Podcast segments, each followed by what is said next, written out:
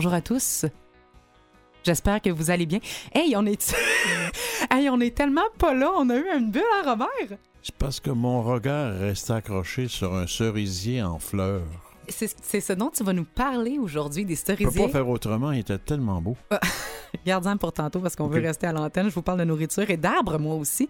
On va être vraiment, vraiment très printanier. On va essayer aussi de focaliser un petit peu plus sur notre attention tout en aimant la vie. Bienvenue à l'émission.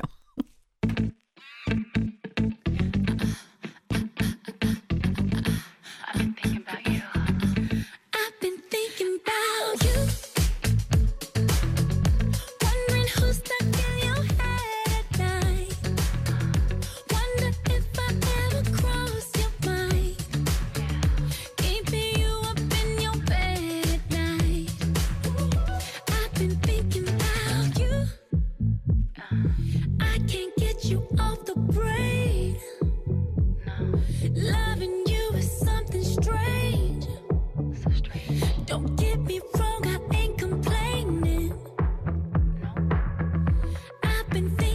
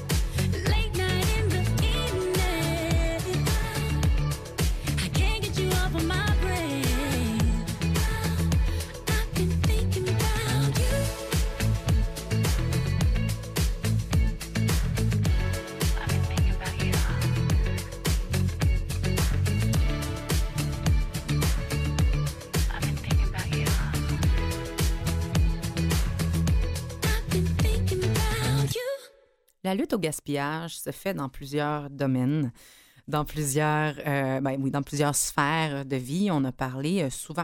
On parle beaucoup de nourriture. Moi, je crois que c'est le premier ou le plus important de tous parce que c'est phénoménal ce qui se passe actuellement dans le gaspillage et c'est aussi phénoménal dans la lumière qui est mise sur ce phénomène-là et sur euh, et, sur sa, sa, sa, comment vous dire la portée que ça a. On a parlé également de, du gaspillage de vêtements, du textile et euh, de plusieurs autres choses. Ça suffit le gaspillage. Et il y a même des campagnes actuellement qui euh, se produisent à dire si ça peut pas être recyclé, réutilisé, donné. Euh, ou porté. Ou porté, achetez-le pas. Euh, c'est ce qu'on est en train de nous dire. Moi, je dis oui, d'accord. J'ai une règle, moi, je ne veux pas t'interrompre trop longtemps, mais j'ai une règle que je mets en pratique depuis, oh, bon, ça fait quelques décennies. J'achète jamais une pièce de vêtement sans je- jeter au, quelque part ou donner l'équivalent chez nous. Dans le garde-robe, il y a de la place pour tant de chandails. En même plus, où est-ce qu'il s'en va, celui qui s'en va? Ouais, mais toi, tu triches, t'as des boîtes euh, par saison. Fait qu'en tout cas, je voulais juste nommer ça, là. mais- non, mais, mais c'est vrai, effectivement, moi aussi, je, je- donne à des, euh, à, ben, à des organismes caritatifs, à mes proches, à mes voisins, et je fais de la place. Ça s'appelle aussi de la circulation. Mais je vous parle pas de textile aujourd'hui, je parle de nourriture. Il y a la première épi- épicerie, paie ce que tu peux, pay what you can, en anglais, euh, pour éviter de, je- de jeter de la nourriture qui a vu le jour. Et euh, où croyez-vous que cette première épi- épicerie a vu le jour? Euh, Jean-Sébastien, Robert, vous pouvez jouer, là, comme vous êtes les deux personnes actuellement à qui j'ai accès, mais à, à la maison aussi, si vous avez une idée. Je vote pour Asheville, au- au, Asheville, Kentucky. au. Kentucky. Ah oui, Jean-Sébastien. Ah, moi, je, je vais rester local. Je vais dire qu'on est innovateur ici même à Montréal. Ben, tu te rapproches quand même, Jean-Sébastien. C'est à Toronto qu'elle a été ouverte, cette épicerie-là. C'est le Feed It Forward que ça s'appelle. Cette épicerie-là reçoit des arrivages euh, de grandes surfaces qui sont pas autorisées à vendre les produits nécessairement qu'ils vont donner à Feed It Forward pour des raisons, euh, vous l'aurez deviné, qui sont majoritairement esthétiques. Les, bon, les fruits et les légumes sont trop petits, trop croches, trop imparfaits. Ou encore parce que le produit s'approche trop de- sa date de péremption. Et non seulement ça, à Feed It Forward, les gens paient ce qu'ils peuvent ou ce qu'ils veulent, mais plus souvent qu'autrement ce qu'ils peuvent. Et s'ils ne peuvent pas payer leur nourriture, ils repartent avec leur panier gratuitement. Et je vous rappelle que cette nourriture-là aurait été jetée autrement. Donc, il n'y a, pas, euh, a pas nécessairement de réelle perte. Et au contraire, tout ce qui est payé est déjà un surplus donné à cette épicerie-là. Une épicerie euh, qui a été une initiative, dis-je, du chef euh, Jagger Gordon, qui est reconnu d'ailleurs pour militer contre le gaspillage de la nourriture et pour nourrir les plus démunis.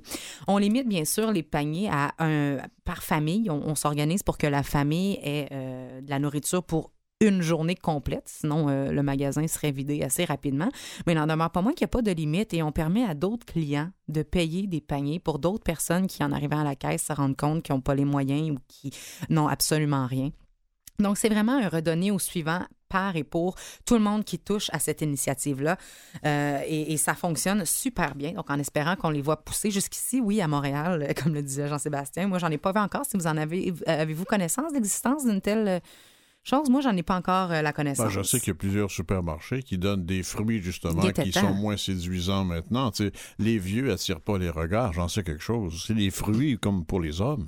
Bon, vois-tu, alors les oubliés auront, trouveront preneur euh, maintenant. Donc, on a décidé d'arrêter de tout jeter ça au vidange. On continue dans les épiceries également. Euh, il y a certaines épiceries, surtout aux États-Unis, cette fois peut-être au Kentucky, peut-être, euh, on le sait pas, qui sait. Euh, il y a des épiceries qui ont commencé à faire des fils et des espaces pour les gens avec des besoins particuliers. Qui sont ces gens qui ont des besoins particuliers? Ce sont les personnes âgées, les personnes à mobilité réduite, les personnes vivant avec un trouble du spectre de l'autisme, plusieurs besoins particuliers. Et euh, comment on fait ça? En fait, ils ont ouvert des caisses. On voit souvent les caisses à 12 articles et moins. Il y en a toujours une, c'est la caisse numéro un dans chaque supermarché dans lequel on va. Maintenant, il y a une caisse qui est inscrite relax dessus. C'est-à-dire que tu peux prendre le temps qu'il te faut, le temps qu'il est nécessaire pour toi, avec tes besoins spéciaux, pour payer à la caisse sans être stressé, sans ressentir de pression ou le regard des autres derrière toi. Derrière toi. Et non seulement ça, il y a également des allées des sections réservées euh, avec euh, délimitées aussi au sol.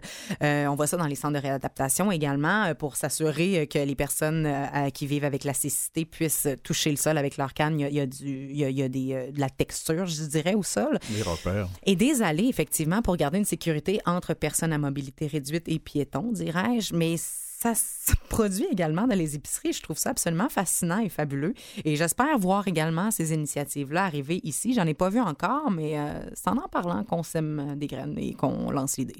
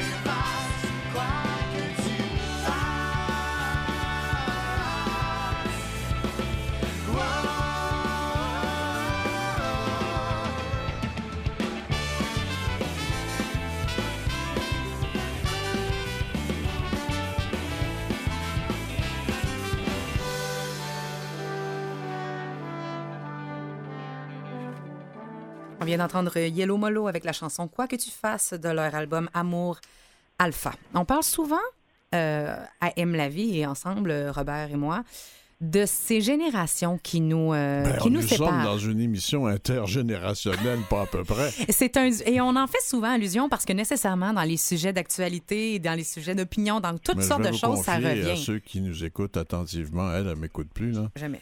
Qu'elle passe son temps à dire qu'il y a quatre générations entre nous deux. Moi, je trouve qu'elle exagère. J'ai compté, je n'ai pas 134 ans, si bol.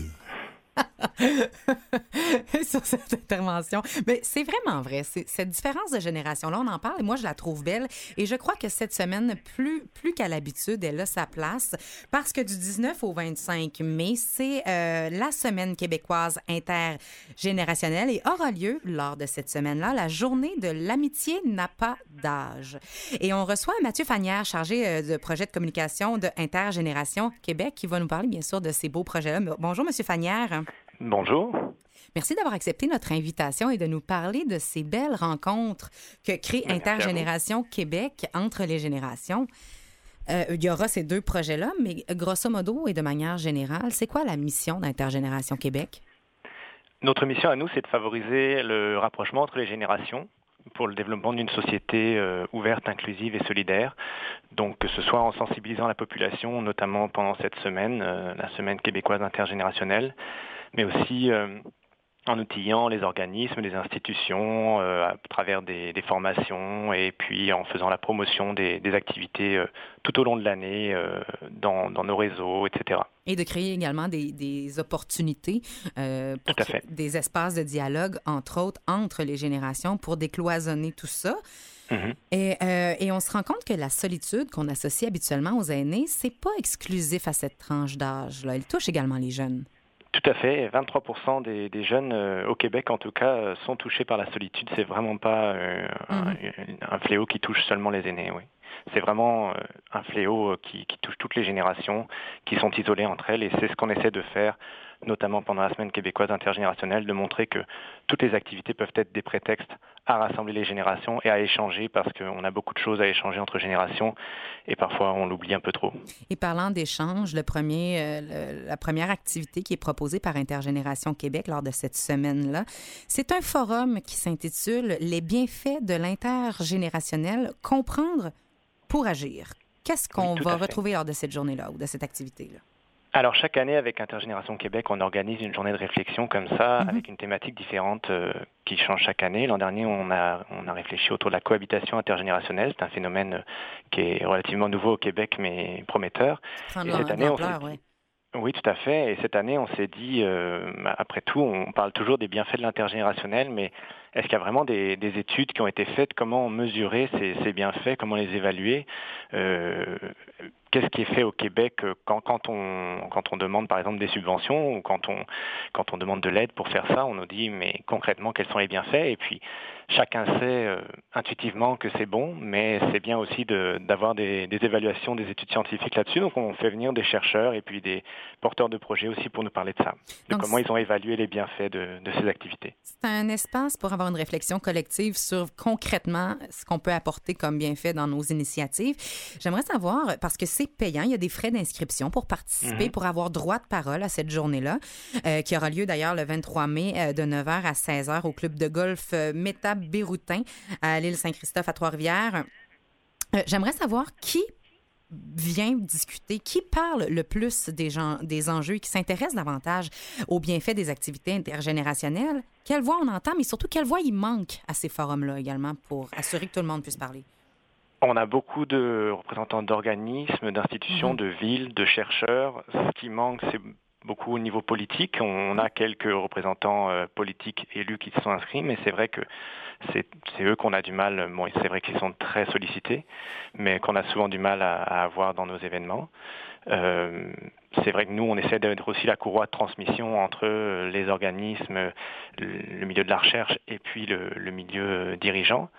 Mais on, on arrive à mobiliser quand même euh, assez euh, une diversité de milieux euh, dans ces, dans ces événements. C'est vous- plus difficile d'avoir les élus. Vous avez quel âge, vous?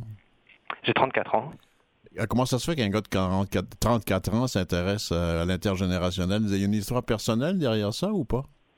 J'ai pas particulièrement d'histoire personnelle. C'est sûr que j'ai côtoyé euh, des personnes âgées dans ma vie, mais euh, j'y suis arrivé euh, par les, hasards de la vie et c'est un sujet qui m'intéresse, oui. Mhm.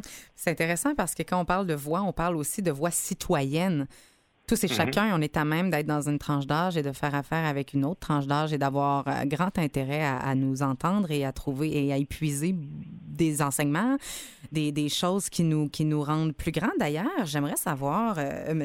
Fanière, euh, on parle souvent que la, de côtoyer des personnes âgées, les jeunes ont beaucoup à apprendre. On parle souvent de sagesse et d'enseignement, alors que pour les personnes euh, âgées, les aînés, leur plus grande richesse, ce serait la compagnie, de diminuer la solitude, la stimulation également, que ça leur apporte de la joie. Est-ce que c'est euh, un peu euh, simpliste ou c'est réellement les plus grands bienfaits qu'on retrouve ou c'est plus large que ça?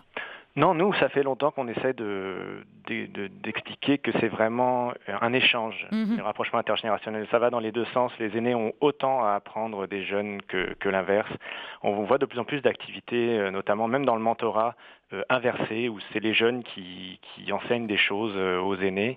Et même dans quelles que soient les, les- les activités, les aînés euh, nous disent toujours qu'ils ont appris des nouvelles choses. Et l'important, c'est de briser vraiment les préjugés comme ceux-là euh, qui- on se dit que les vieux n'ont rien à nous apprendre ou, les, aînés qui se disent que les jeunes n'ont rien à nous apprendre ou des choses comme ça. Il faut vraiment euh, briser ces préjugés et, parfois on a un jeune et un aîné qui, se disent qu'ils n'ont rien à se dire et qui se rendent compte qu'ils ont une passion commune ou qu'ils ont un, intérêt, une curiosité et, qui deviennent amis et l'âge n'a vraiment rien à voir là-dedans. Et on démystifie, on enlève les clichés. Il n'y a rien de mieux pour, euh, ben, que de l'expérimenter. Pour le faire rapidement et en terminant, un mot sur euh, la journée euh, L'amitié n'a pas d'âge qui, elle, sera euh, ouverte à tous et gratuite. Oui, samedi 25 mai, donc ça c'est au Parc Molson à Montréal. En fait, pendant la semaine, on encourage toutes les institutions, tous les organismes à faire une activité pour célébrer cette semaine, euh, pour sensibiliser la population euh, au rapprochement intergénérationnel. Donc si vous allez sur notre site intergénérationquebec.org baroblique semaine 2019, vous allez voir qu'il y a plus de 50 activités qui sont déjà inscrites. On a, on a mis une carte interactive pour que tout le monde puisse trouver ce qu'il y a près de chez lui. Et nous, euh, on, essaie de, de montrer un peu l'exemple en organisant nous-mêmes une, une journée d'activité. Donc euh, au Parc Molson, il y aura des jeux animés par euh, Randolph. Et puis il y aura une installation aussi qui s'appelle euh, les Bercer le temps avec des, des chaises berçantes euh, interactives, mais vous en verrez plus en y allant. On se rend sur place pour le voir de nos yeux vus et on se rend également sur votre site Internet pour tous vos services, les ateliers, en savoir plus également sur les projets partage et réseautage. C'est le www.intergénérationquebec.org. Merci à M. Fanière. Merci à vous. Bonne fin de journée. Bonne, jour- bonne journée.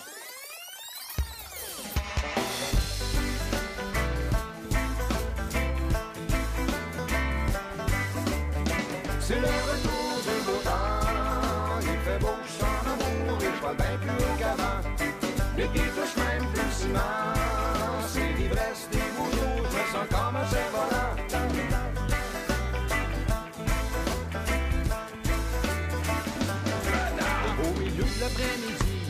Je me permets d'en profiter. Je marche au Pachori jusqu'à mon arbre préféré. J'ai ma guitare avec moi et une belle place à l'ombre. J'ai le temps de m'accorder pendant qu'il n'y a pas trop de monde. Hey, toi!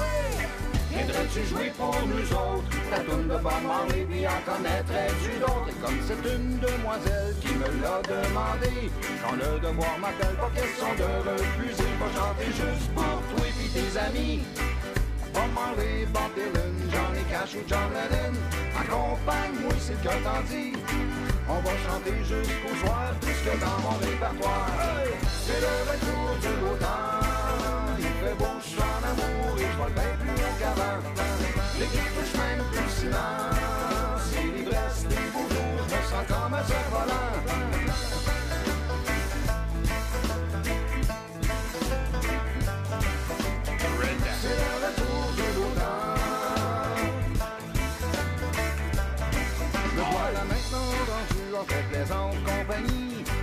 Ma guitare pour mes tout nouveaux amis. Philémon, Simone et Naomi Qui se font un plaisir de chanter les harmonies. C'est tellement bon, c'est si beau, ça fait chanter les oiseaux. Et la belle Naomi à mes côtés me sourit et me demande à l'oreille Entre deux chansons, si j'aimerais la raccompagner à la maison Coup de foudre, instantané je lui réponds aussitôt que c'est une excellente idée. Et juste comme ça, sans hésiter, on s'est levé. On est parti main dans la main en chantant mon beau refrain. C'est le retour du beau temps. Il fait beau, je suis en amour et je vais bien plus qu'avant. Les pieds touchent même plus le ciment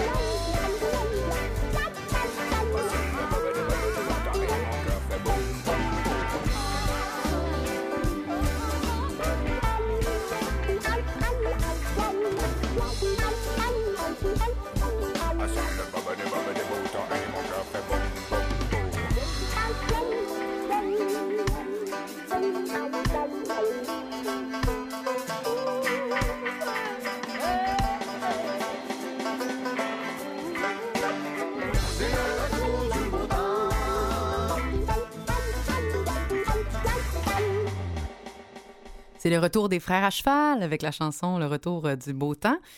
J'espère qu'ils vont pas piétiner des fleurs avec leurs chevaux. Parlant de, de beau temps et parlant de fleurs, les cerisiers en fleurs ont particulièrement attiré ton attention cette As-tu semaine. des fleurs préférées au printemps, toi? Moi, j'ai des fleurs préférées tout court, mais pas au printemps. Mais ma fleur préférée est la rose blanche. Aussi boulot. on fait pas dans la dentelle. Oh, dans la symbolique, c'est extrêmement intéressant, ma chère princesse. Ah, c'est vrai? Ah, ben oui. Tu m'en parleras tout à On l'heure. rit pas euh, avec ça. Moi, j'ai trois fleurs préférées qui, qui sont le printemps pour moi, le début de la belle saison. Il y a bien sûr des cerisiers, mais ici, c'est pas comme au Japon, je vais en parler un peu. Au Japon, on les cultive et tout. Ici, il y en a moins quand même, parce que ça s'y prête moins. Il y a surtout des cerisiers sauvages qui poussent le long des, des rivières et des ruisseaux. Ils ont besoin des racines très, très, très humides. Euh, mais je- moi, j'ai un maniaque de muguet. J'adore le muguet. L'odeur du muguet me transporte. La simplicité de la fleur aussi m'émeut, si on peut dire. Puis bien sûr, le lilas. Tu sais, tu, tu cueilles quelques branches de lilas, puis tu te fous le nez là-dedans. Là. Ça sent, tu as, c'est bon? Je suis très nostalgique par rapport au lilas parce qu'on avait euh, un arbre à lilas en avant de chez nous et, et ça, ça sentait euh, dès que je sortais de l'autobus, j'ai 8 ans. Là, fait que c'est marqué plus dans l'émotionnel pour Ouais, moi ben, ça.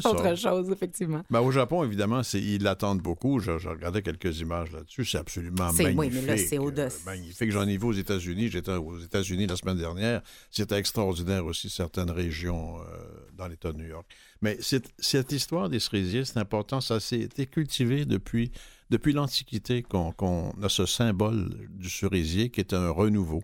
Ça se faisait en Grèce, ça s'est fait au Moyen Âge, un peu partout, même au Moyen-Orient, euh, le, le cerisier est comme vénéré, comme un symbole euh, de vie.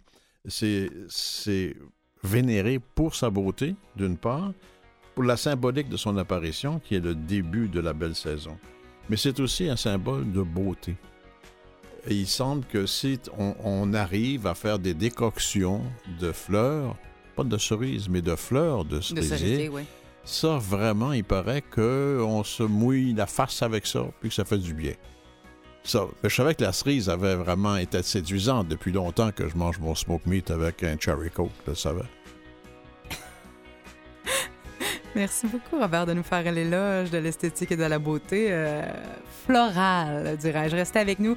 François Baruel sera des nôtres en retour, euh, nous parlera de nos dents, des NTS, et on continue à parler euh, de printemps, de nourriture et d'arbres. Aime la vie.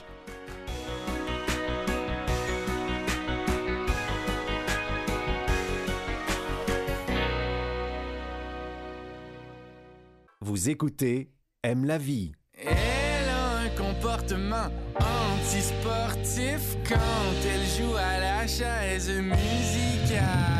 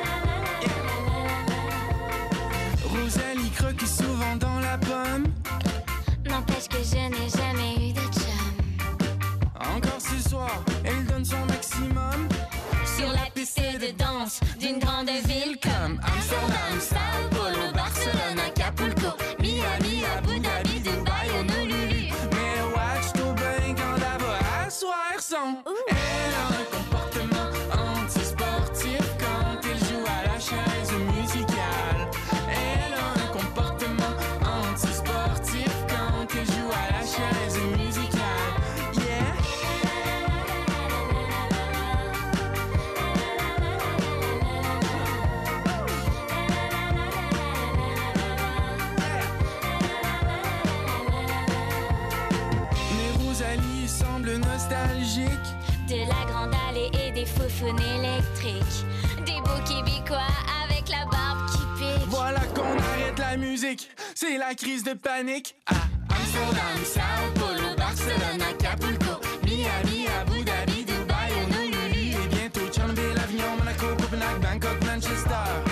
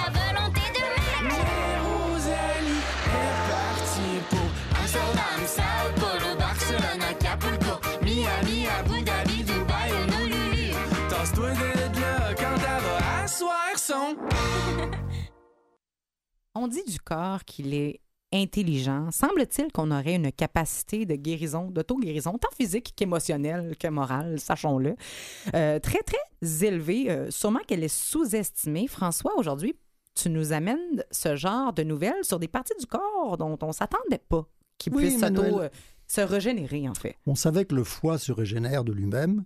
On peut déjà lui retirer la moitié ou les trois quarts et il va repousser. C'est le seul organe qui repousse spontanément actuellement. Mais on ne savait pas comment faire. On se doutait bien qu'il y avait quelque chose, mais on ne savait pas comment faire pour, euh, pour, trou- pour régénérer les dents. Et c'était un, c'est un grand fantasme hein, de se passer de la roulette et de la fraise. Bon, c'est vrai que ça serait merveilleux. Et en fait, on s'est aperçu chez la souris, on a découvert quelque chose chez la souris, quelque chose de rare. C'est nouveau. Je suis désolé, hein, Emmanuel. Vraiment, c'est toujours non, la souris, c'est épouvantable. Et je- on a découvert qu'en fait, il y a une lignée. On a découvert, la- du moins, les séquences qui permettent de réparer les dents chez la souris. On sait que la, s- le- le- la- la dent, c'est de l'émail avec, une avec de l'os en dessous. hein. Euh, en gros, c'est ça. hein. Et à l'intérieur, il y a un peloton de veines, d'artères et de nerfs. Et de nerfs. Voilà. Et donc, dans, ces, dans ce peloton de, de- de vaisseaux, il y a des cellules souches en permanence. Et on s'est aperçu que ces cellules souches sont sensibles à des, à des, à des stimuli comme la sérotonine et la dopamine. Et ces cellules souches vont faire, vont fabriquer du matériau dentaire lorsqu'elles sont stimulées. D'accord? Alors, Comment est-ce qu'elles sont Et stimulées C'est ça, comment on stimule Voilà. l'intérieur d'une dent par de la dopamine puis de la il y a sérotonine? cinq récepteurs. Il y a cinq récepteurs et il en faut cinq. Et qui sont sensibles à la sérotonine et à la dopamine. Et c'est eux qui vont influencer les cellules souches pour pouvoir fabriquer du matériau dentaire. D'où vient maintenant, on recommence, d'où vient la sérotonine et la dopamine? Elle ne vient pas de la circulation sanguine, ou du moins de la circulation systémique. Elle vient, de la elle vient des plaquettes sanguines. Vous savez, ce sont ces petites cellules sanguines qui sont utiles dans la coagulation. Eh bien, ce sont les cellules, les plaquettes qui sont présentes et qui, qui donnent la dopamine et la sérotonine nécessaires à la stimulation des récepteurs qui vont stimuler les cellules souches pour fabriquer du matériau dentaire. Et comme la dopamine, sérotonine, c'est des choses qui se cultivent quand on est de bonne humeur, Mhm. Voilà. Si Et on est de- de bonne humeur, on a de belles dents, c'est ça? Ben c'est ça. Faudrait le tester, ça, par exemple, sincèrement. Par Alors. contre, mais, mais c'est super intéressant. J'imagine, par contre, que, que peut-être pas non plus, mais des limites dans la mesure où on se fait, euh, on se fait extracter une dent, l'extraction d'une dent, quand on coupe toute la racine, nerf, etc., il n'y a plus de vie, il n'y a plus de sang, ça fait que ça marche plus. Bien sûr. Tout à fait. Il n'y a plus de dents, il n'y a, y a plus de pulpe, il n'y a plus rien. Mhm. Cela dit, euh, bon, donc ça, c'est la première fois qu'on connaît la chaîne totale. C'est très important parce que ça veut dire qu'on va maintenant pouvoir faire réellement des expériences en implantant, euh, par exemple, des cellules dans le dos de la, de la souris, euh, au niveau dorsal, le tamal, le long de la colonne, par exemple. Oui, et il y aura fait des dents. semaine en tu vois. semaine, hein. Il y aura des dents, c'est ça, voilà. Il y aura des, il pourrait y avoir des dents qui pousseraient à cet endroit-là. En fait, c'est, il faut pas oublier que les dents, c'est quand même un matériau qui est extrêmement, malgré tout, plastique. Parce qu'il m'est arrivé de réimplanter des dents, de retirer par exemple une dent de sagesse qui n'avait rien à faire dans la mâchoire et de la mettre à la place d'une molaire. En général, la première qui est partie parce que à 6 ans elle sort et à 7 ans elle est carriée parce que les enfants mangent des bonbons, ils se lavent pas les dents. Et il est arrivé de voir cette dent se revasculariser. Ça, c'est extraordinaire. Tu parles de la, de la dent de sagesse qui a La été dent de enlevée. sagesse qui a été déplacée, elle se revascularise. Ça m'est arrivé. Wow. De la même manière que j'ai redressé des dents qui étaient complètement couchées dans la mâchoire, Mhm. je les ai redressées de 90 degrés chez les enfants, donc forcément en arrachant les tissus nerveux et les tissus vasculaires. Et j'ai vu les dents se revasculariser. C'est- extraordinaire ça. Alors, évidemment, indépendamment de... C'est chirurgicalement, hein, j'entends. Hein. C'est pas du tout de l'orthodontie avec des forces, etc. C'est chirurgicalement. J'ai relevé la dent Mhm. physiquement, chirurgicalement, donc j'ai vraiment fracturé et, et- et cassé les vaisseaux. Eh bien, c'est revenu. Il y a eu une réparation des vaisseaux qui rentrait. Or, c'est quelque chose de très spécifique puisque c'est du matériau dentaire exclusif. Le, peloton vasculaire, il fait partie de la dent. Donc, il y a, eu il y a bien eu réparation. Donc, en fait, pratiquement et expérimentalement, finalement, on a la réponse. Maintenant, on connaît la théorie. Ça, c'est quelque chose. C'est ça, maintenant, le point de départ qui va nous permettre de faire pousser des dents euh, à la place de dents mortes ou abîmées. Vraiment intéressant. réparer. Ah oui, non, mais c'est vraiment quelque but- chose d'étonnant. Le but, ça va être nécessairement d'essayer de- de- d'améliorer la sérotonine et la dopamine, j'imagine. C'est local, de- c'est local. Ah oui! Ce n'est que local. C'est pas, c'est pas la sérotonine systémique. De, je te Non, parle non, de c'est systémique, c'est celle qui Mhm. circule dans le Mhm. système sanguin. hein. C'est strictement local. Ce sont que les plaquettes qui délivrent la, la sérotonine et dopamine nécessaires aux récepteurs qui vont, eux, stimuler les cellules souches qui vont fabriquer. Est-ce que c'est comme le reste, c'est-à-dire que les enfants vont avoir plus de facilité à avoir cette régénération-là que les personnes plus âgées ou tout le monde peut voir? Apparemment, dans la pulpe dentaire, et pas seulement les dents de lait, Ouais. dans la pulpe dentaire, il y a toujours ces cellules souches Donc, on a qui sont prêtes. que tout le monde puisse bénéficier de cette avancée-là. Voilà, c'est ça. Génial. Même nous, les vieux. Hey, Exactement. mon chanceux. Merci, François.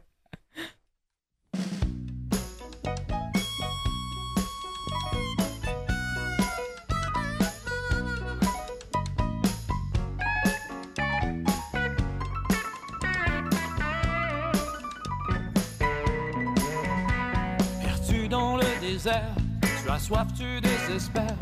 Je suis un oasis, mais toi tu me résistes, je suis un cactus.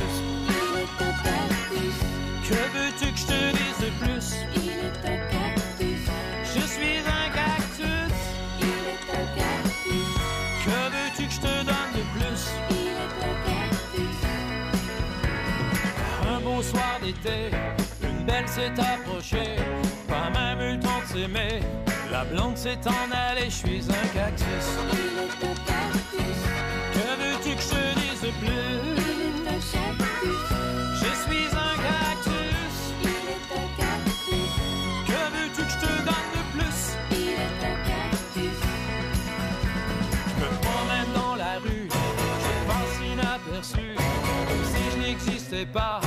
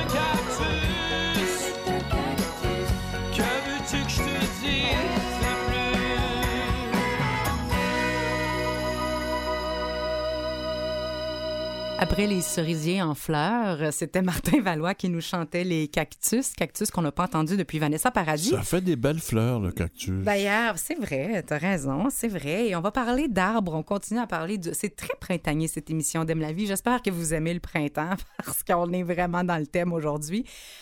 Euh, on parle du, de la France, de nos cousins français. Le Sénat français, plus précisément, a reconnu l'herboristerie. Ça, c'est pas nos cousins, c'est nos mononcles.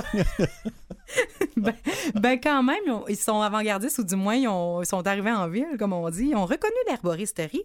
Et c'est drôle, on se dit, OK, c'est c'est le fun, euh, qu'est-ce que ça peut apporter?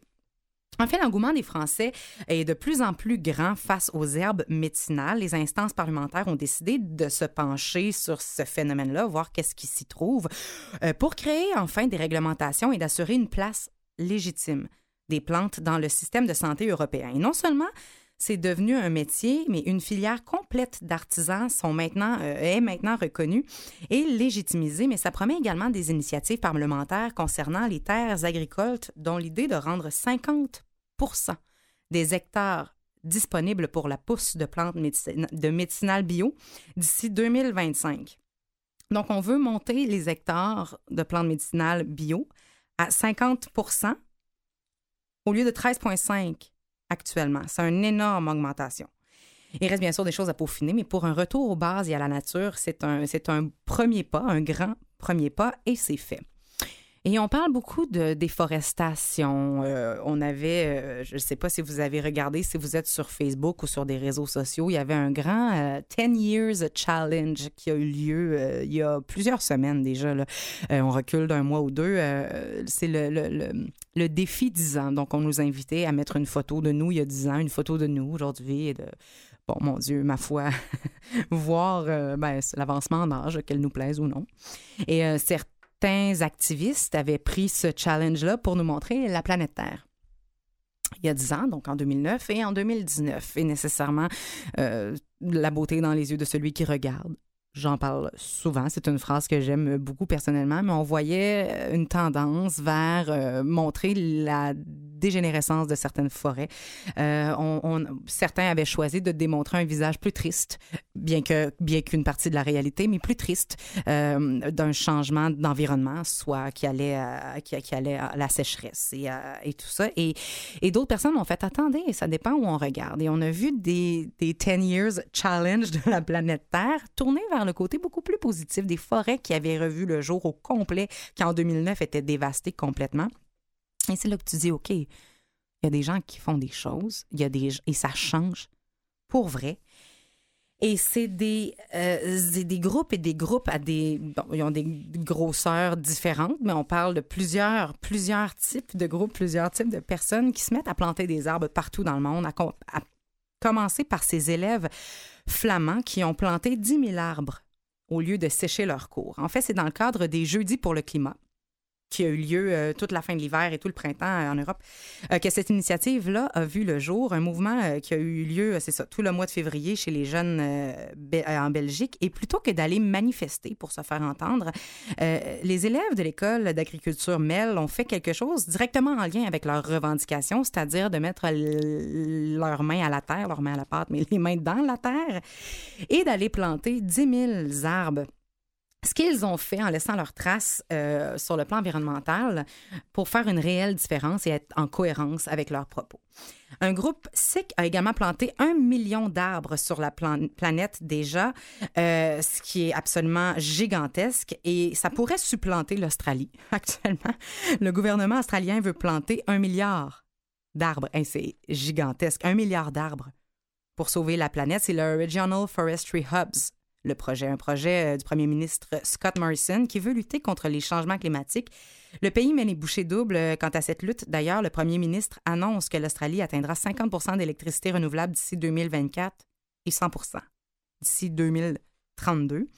14 milliards de dollars ont été injectés dans le projet et on veut qu'il soit exécuté d'ici 2050. 2050 étant euh, la date butoir aussi pour l'ONU pour faire les grands changements qu'on attend tous. Et euh, ils veulent planter les arbres dans tous les pays. Je ne sais pas législativement euh, parlant euh, ce qu'on peut faire en tant que pays chez les autres pays. Ça m'a soulevé des questions. Je ne suis pas une professionnelle de la question, mais j'ai quand même décidé de, de- de me la poser. Néanmoins, puis je- tu m'as demandé ma fleur préférée. Je te demande à ton tour ton, ton arbre préféré. En as-tu un? Le chêne. Le chêne? As-tu une raison? Oui, Tu veux-tu la dire? parce que plus il est vieux, plus il est gros, plus il est important. Ah, hey, puis tu vas, tu vas peut-être être un chêne, hein? Qui sait? Tu t'en as? Tu T'as pas remarqué mes glands? C'est ça. Non, pas, euh, j'ai pas remarqué tes glands, Robert. Moi, mon arbre préféré, c'est le saule pleureur. Je sais pas euh, à la maison si vous en avez un, si on prend encore le temps de regarder la nature. Mais pour moi, le saule pleureur, il a toute la grâce. Moi, je dis, le saule a une gracieuse nostalgie. J'ai d'ailleurs écrit une chanson qui s'appelle The Willow Tree. Ça permet, je sais pas, d'aller à l'ombre, de se reposer, de lire un livre. Je suis peut-être restée à Alice au des Merveilles, je sais pas.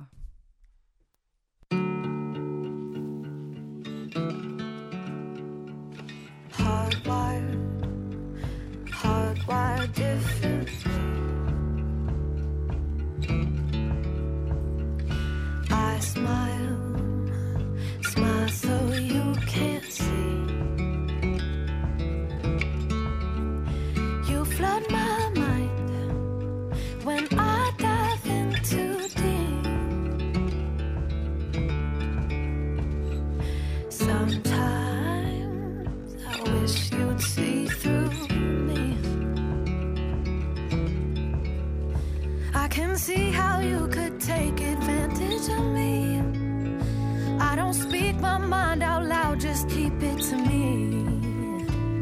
Not seem like I am listening, but I'm listening. Maybe I'll just laugh it off, just know I'm listening.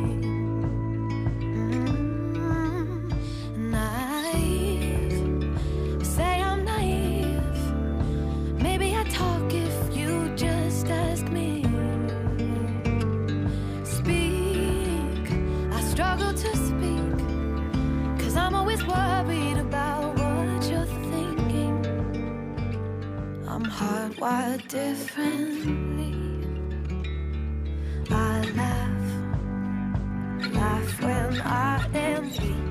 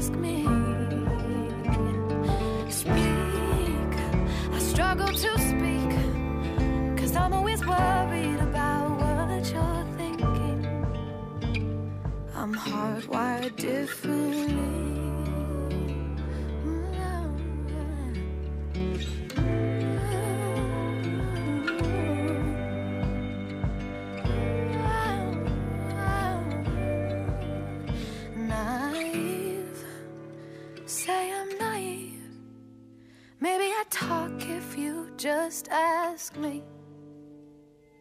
Speak, I struggle to speak. Cause I'm always worried about what you're thinking. I'm hardwired differently. C'était Hayley Knox avec la chanson Hardwired, Hardwired qui, est sortie, je pense, il y a quelques semaines et que je suis tombée en amour avec cette chanson. Qu'elle a fait également en acoustique et qui est aussi bonne, on se dira, euh, c'est pas le gros arrangement ici non plus, là, mais ça fonctionne tellement bien, cette nouvelle chanteuse, que j'ai très hâte de voir ce qu'elle va faire dans les prochains mois, dans les prochaines années. À suivre. On continue à parler de nourriture. Il y a une école euh, dans l'Indiana, on n'est pas au Kentucky encore, Robert, mais avoir su, euh, on y aurait été. euh, on parlera pas de poulet frit Kentucky non plus ici. C'est pas, euh, c'est pas ça du tout. L'idée, on va parler de végétarisme dans quelques instants. Je sais que ça te plaît énormément. Il y a quand même une école dans l'Indiana qui, euh, qui, qui a eu une, une idée merveilleuse. En fait, c'est une école qui transforme la nourriture. On parle de gaspillage de nourriture depuis le début de l'émission. Du moins, on en a parlé.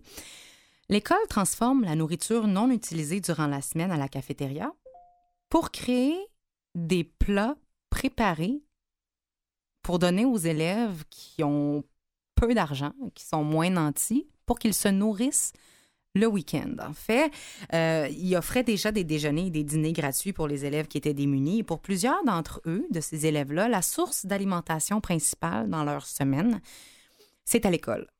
Donc, dans les semaines de relâche et quand il n'y a pas d'école, les jours fériés, les journées pédagogiques et le week-end, donc nécessairement au minimum deux jours sur sept, ces enfants-là n'étaient pas sûrs de manger ou la source d'alimentation était instable ou euh, incertaine, on va se le dire.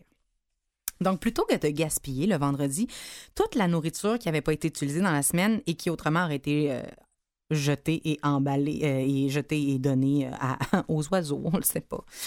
Elle est emballée par d'autres élèves, parce qu'il y a des élèves qui vont faire du bénévolat, et euh, en plus, qui vont, qui vont mettre euh, les mains à la pâte. Mon Dieu, j'ai cette expression en bouche aujourd'hui.